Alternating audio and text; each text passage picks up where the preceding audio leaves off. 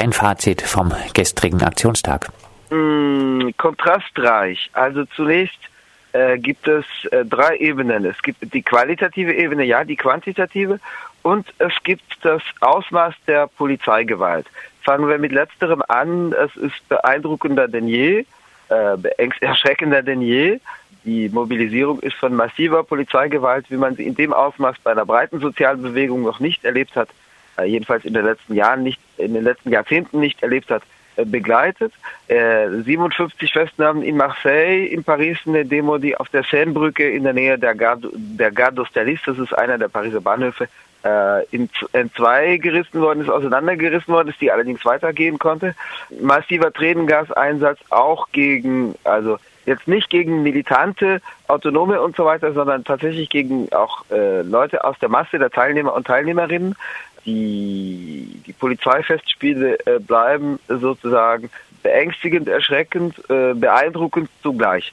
Äh, in, in deutschen Medien war äh, zu hören von vielen verletzten Polizisten, einer schwebe in Lebensgefahr, also eine Perspektive, die äh, doch ein bisschen in die falsche Richtung geht, deiner Meinung nach jetzt. Absolut, absolut. Also es scheint einen schwer verletzten Polizisten in Paris zu geben, der wahrscheinlich durch ein Wurfgeschoss getroffen worden ist.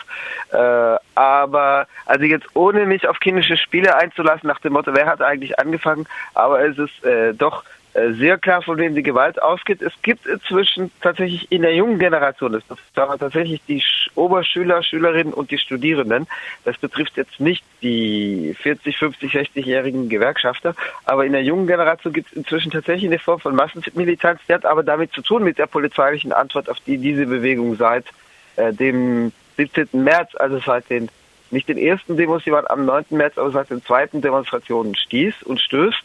Ich erinnere mich gestern an einen jungen Demonstranten, vielleicht 20 mit Taucherbrille, der in der Demo sagte, äh, am 9. April, das war der letzte große Aktionstag mit Unterstützung der Demonstration an einem Samstag. Am 9. April war ich nicht ausgerüstet.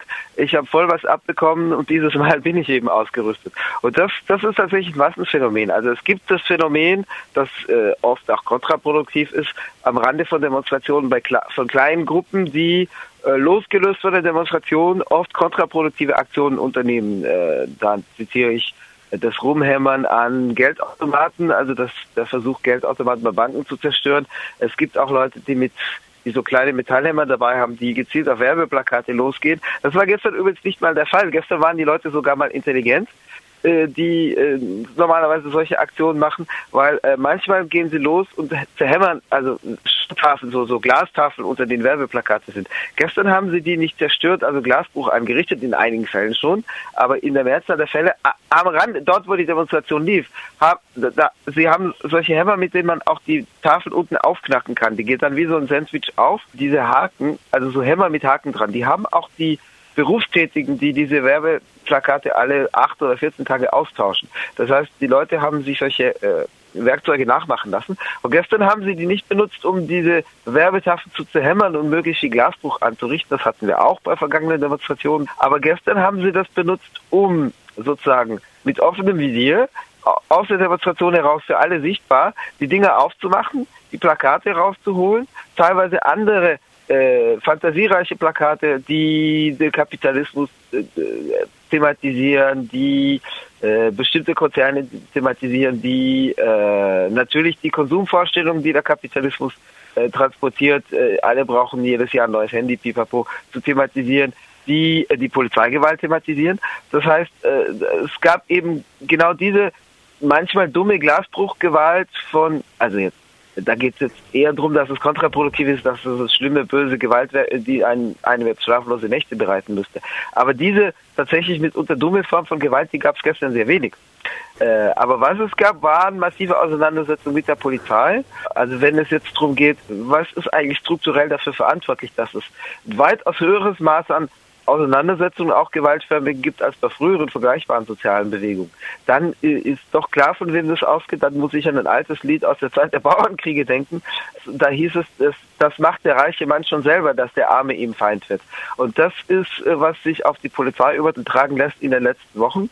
Ähm, also es ist äh, schon beeindruckend, weil es gab keine vergleichbare soziale Bewegung, die äh, mit einem solchen Ausmaß an Gewaltförmigkeit äh, einherging, die also dermaßen ausartet, bei der es auch dermaßen viel Festnahmen gibt, bei der dermaßen große Menschenmengen eingegast werden. Gestern war auch wieder eine Drohne im Einsatz, ähm, wie schon am, am Samstag, den 9. April, die hing über der äh, Place de la Nation. Die ist ja eigentlich dafür da, der, der Polizei genaue Lagebilder, also sozusagen ins Lageeinschätzzentrum zu liefern äh, und Einsätze zu sozusagen zu erlauben, den Leuten, die in so einem äh, Einsatzzentrum sind, äh, um deren Handeln zu steuern.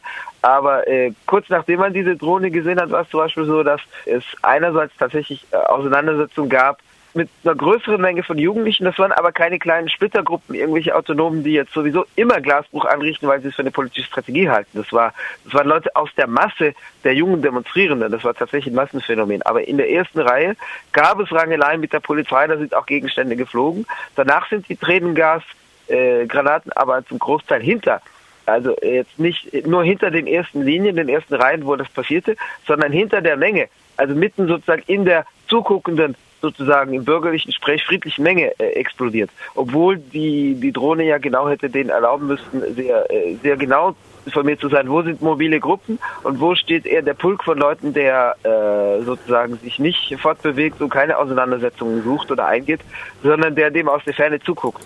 Ja, äh, soweit zu den Auseinandersetzungen mit der Polizei. Vielleicht ein bisschen äh, zur ähm, Analyse der derzeitigen Bewegung. Ein Beobachter schrieb kürzlich auf Indie Media, der Bewegung ist es nicht gelungen, sich über sich hinaus zu vermassen. Sie bleibt in ihrem Konkon gefangen, sich ihrer Begrenzung bewusst, aber nicht in der Lage, diesen Zustand äh, zu überwinden. Würdest du diese Analyse der Proteste teilen? Also ich denke, da hat er eher von der Platzbesetzerbewegung gesprochen als von äh, dem, den Aktionstagen wie dem gestrigen, äh, die schon breiter ausfallen, deswegen, weil es da eben auch gewerkschaftliche Beteiligung und Unterstützung gibt. Also tatsächlich auf quantitativer Ebene gibt es ein Problem. Ich glaube, das ist auch ein Ausfluss der Polizeigewalt, weil es natürlich einschüchternd wirkt auf äh, Außenstehende, auf Menschen, die bisher nicht zu diesen Demonstrationen gingen.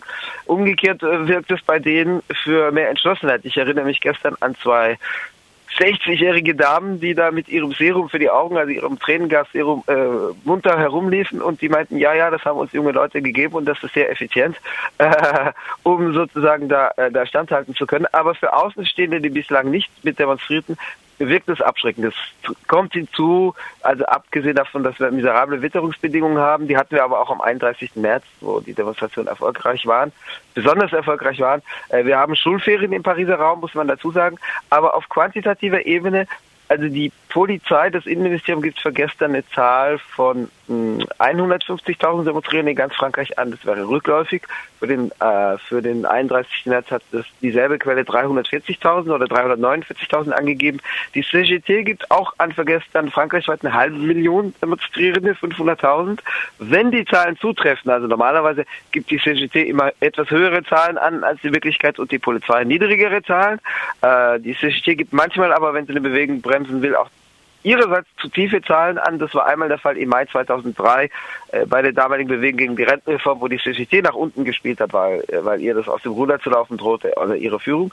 Aber ähm, nehmen wir mal an, die Zahlen stimmen, dann ist das äh, rückläufig, weil äh, es waren laut CGT-Angaben eine Million äh, im, am 31. März und jetzt äh, gibt sie für Gäste, wie gesagt, 500.000 an. Also äh, quantitativ gibt es ein Verbreiterungsproblem, auch wenn ich glaube, dass der Faktor Schulferien gestern mit eine Rolle gespielt hat. Ähm, das hat, hat jetzt nichts mit dem eigenen Saftschwuren zu tun. Dafür ist eine halbe Million oder nehmen wir an, es waren 300.000, 400.000 in Frankreich. Wenn man den Mittelwert, den ungefähren Mittelwert zwischen beiden äh, Zahlenangaben nimmt, was normalerweise äh, das richtige Herangehen ist, ähm, das ist jetzt kein schmales Milieu, das im eigenen Saft schmort. Dafür ist es doch zu breit.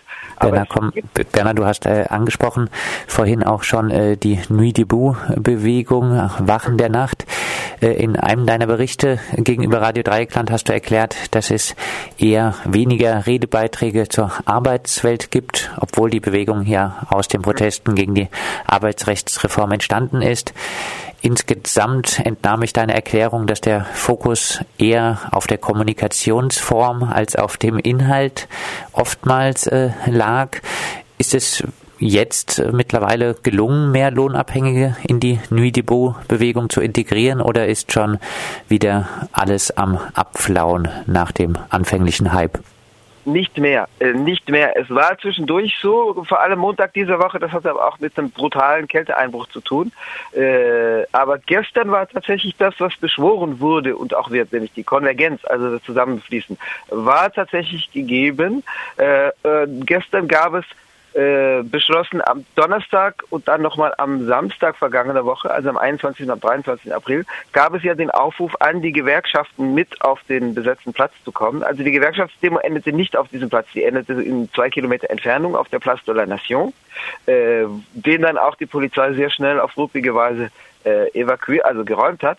Aber äh, es sind tatsächlich äh, massiv Leute aus Gewerkschaften gekommen und es hat es war tatsächlich so, dass der Generalsekretär der CGT, also eine Organisation mit 700.000 Mitgliedern, dem stärksten einzelnen Gewerkschaftsdachverband in Frankreich, es gibt ja fünf größere Gewerkschaftsdachverbände hier, äh, anders als in Deutschland, wo es den DGB gibt, ähm, der, der Chef der CGT, also der Chef, der Generalsekretär der CGT hat gesprochen. Also man, äh, es ist so, dass häufig die CGT so eine Art Großmachtpolitik gegenüber äh, sozialen Bewegungen, die jetzt nicht gewerkschaftlicher Natur oder äh, parallel zu Gewerkschaften äh, ausgerichtet sind, äh, dass die CGT eine Art Großmachtpolitik führt. Das heißt, dass sie sagt, wer seid denn ihr? Und wir haben die Legitimität, wir haben die Mitglieder, wir sind in den Unternehmen. Und äh, wenn ihr was von uns wollt, dann muss der Prophet zu Berg kommen und nicht der Berg zu Propheten. Und dann entscheidet auch der Berg, ob es ihn überhaupt interessiert, dass die armen Propheten zu ihm kommen. Und gestern hat er tatsächlich über eine Stunde sich geduldet, dass er überhaupt zu Wort kam, weil viele vor ihm gesprochen haben. Und äh, er, es haben auch, er, es war dann so platziert, der Generalsekretär der CGT, dass, also das wie wenn jetzt, sagen wir mal, der oberste äh, Funktionär von Verdi in Deutschland zu einer Kundgebung käme. Und er dann äh, erstmal viele kleinere Initiativen vor sich reden lässt. Und da sprachen dann auch kleinere radikale Gewerkschaften vor ihm, was dann dafür sorgte, dass es für den Generalsekretär der CGT wiederum schwierig war, dahinter zurückzufallen. Die anderen hatten das Wort vom Generalstreik in den Mund genommen, was beim CGT-Kongress, der vom 18. bis 22. April in Marseille stattfand, also vorige Woche. Äh, bei dem war das noch sehr umstritten und die Leitung hat auch abgebügelt, das Wort vom, das böse Wort vom Generalstreiken gesagt, ja, die Waffe wird stumpf, wenn man das zu häufig beschwört und wir, wir wissen nicht, ob wir das mutten. Aber gestern hat er, er kam dann auch nicht dahinter zurück, weil Leute von der, äh, von Süd von den linken Basisgewerkschaften, aber auch von der anarchisch-syndikalistischen CGT vor ihm gesprochen hatten, die natürlich vom Generalstreik sprachen. Da konnte er dann nicht eine laue Rede danach halten. Äh, das wusste er auch worauf er sich einlässt. Das heißt, er hat tatsächlich gestern auch das Wort vom Generalstreik und vom unbefristeten Generalstreik in den Mund genommen, was äh, neu ist. Ähm, auch deine, Berner, auch deine Einschätzung äh, vor einiger Zeit war, um die Reform zu verhindern, brauche es Streiks. Absolut. Was ist abzusehen? Vielleicht als Abschlussfrage, wie wird sich die Protestbewegung weiterentwickeln? Also durch diese Konvergenz, die jetzt tatsächlich da ist, also das gestern stimmt in der Richtung tatsächlich relativ optimistisch. Äh, dadurch, dass es tatsächlich eine Bündelung gibt zwischen der Platzbewegung und den Gewerkschaften. Vorher wurde sie beschworen, aber gestern war die da. Äh, wird sich tatsächlich andeuten, dass es auch weiterhin Arbeitsniederlegungen, Arbeitskämpfe und Streiks geben wird. Bislang ist die Bewegung allerdings minoritär, das heißt, wir haben es nicht zu tun mit einer Bewegung, die äh, sich auf ein massives Polster von Zustimmung stützt, die acht Millionen Leute, wie also in meinen 1968 waren es acht Millionen, die äh, fünf, sieben, acht Millionen Leute äh, spontan in den Streik versetzen könnte. Ähm, gestern gab es eine Reihe von Aktionen, die tatsächlich auf die Ökonomie und damit auf die auf den Umsatz, auf die Profite abzielen. Äh, in Le Havre zum Beispiel waren die Zugänge zur Stadt dicht und der Hafen. In Le Havre gibt es eine sehr entschlossene auch gewerkschaftlich unterstützte Streik- und Protestbewegung. Ähm, in Gennevilliers, das ist eine Vorort, eine Vorstadt nördlich von Paris, war der Hafen, der nicht unbedeutend ist, ein Prozent des französischen äh, Bruttoinlandsprodukts wird über diesen Hafen abgewickelt.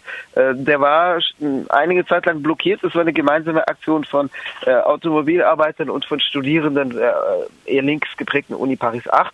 Und das endete aber auch mit einer sehr brutalen Räumung, weil das hat die Regierung wirklich äh, gestört. Am Dienstag, den 3. Mai, beginnt ja die Parlamentsdebatte.